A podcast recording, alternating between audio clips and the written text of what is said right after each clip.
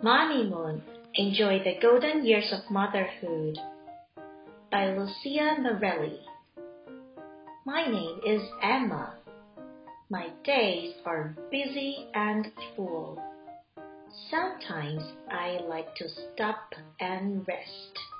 This is Henry. Henry likes to run, wrestle, roar, and drink lemonade. I call him the lemonade hurricane. Roar! Henry's days are busy and full. Sometimes too busy and too full. Then Henry gets wild. When Henry gets like this, I try to stay out of the way. Whack, chop, kick.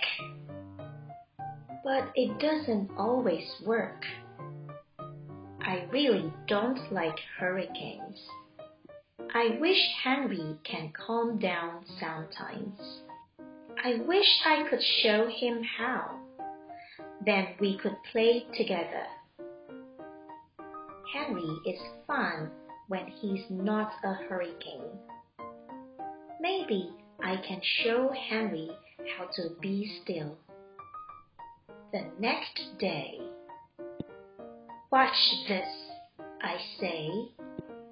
Sit, bow, breathe, breathe. When I sit, I can feel the ground beneath me.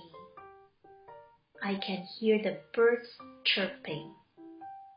I can smell the grass. When I bow, I pretend I'm on top of a mountain and can see for miles and miles. And when I breathe, I pretend I'm the wind moving the leaves in the trees. I can do it too, says Henry. Henry pretends he is on top of an elephant and has to bow really slowly so he does not fall off. Look, listen, feel, breathe. I take deep breaths. Henry takes deep breaths. We look, listen, feel, and smell. The lemonade hurricane is gone. Quiz time! Number one. Who are the main characters? Emma and Henry. Number two. What does Emma like to do? Run fast or stop and rest? The answer is stop and rest. Number three. Why is Henry called the lemonade hurricane? Is it because he tears things apart? Or he is wild and crazy and loves to drink lemonade? That's right. He is wild and crazy and loves to drink lemonade. Number four.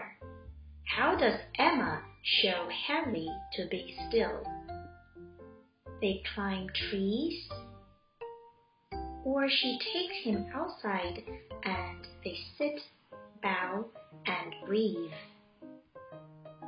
That's right. She takes him outside and they sit, bow, and breathe. Number five. When you feel anxious and crazy inside, how can you do to calm yourself according to the story? The answer is you can take deep breaths. Were you right?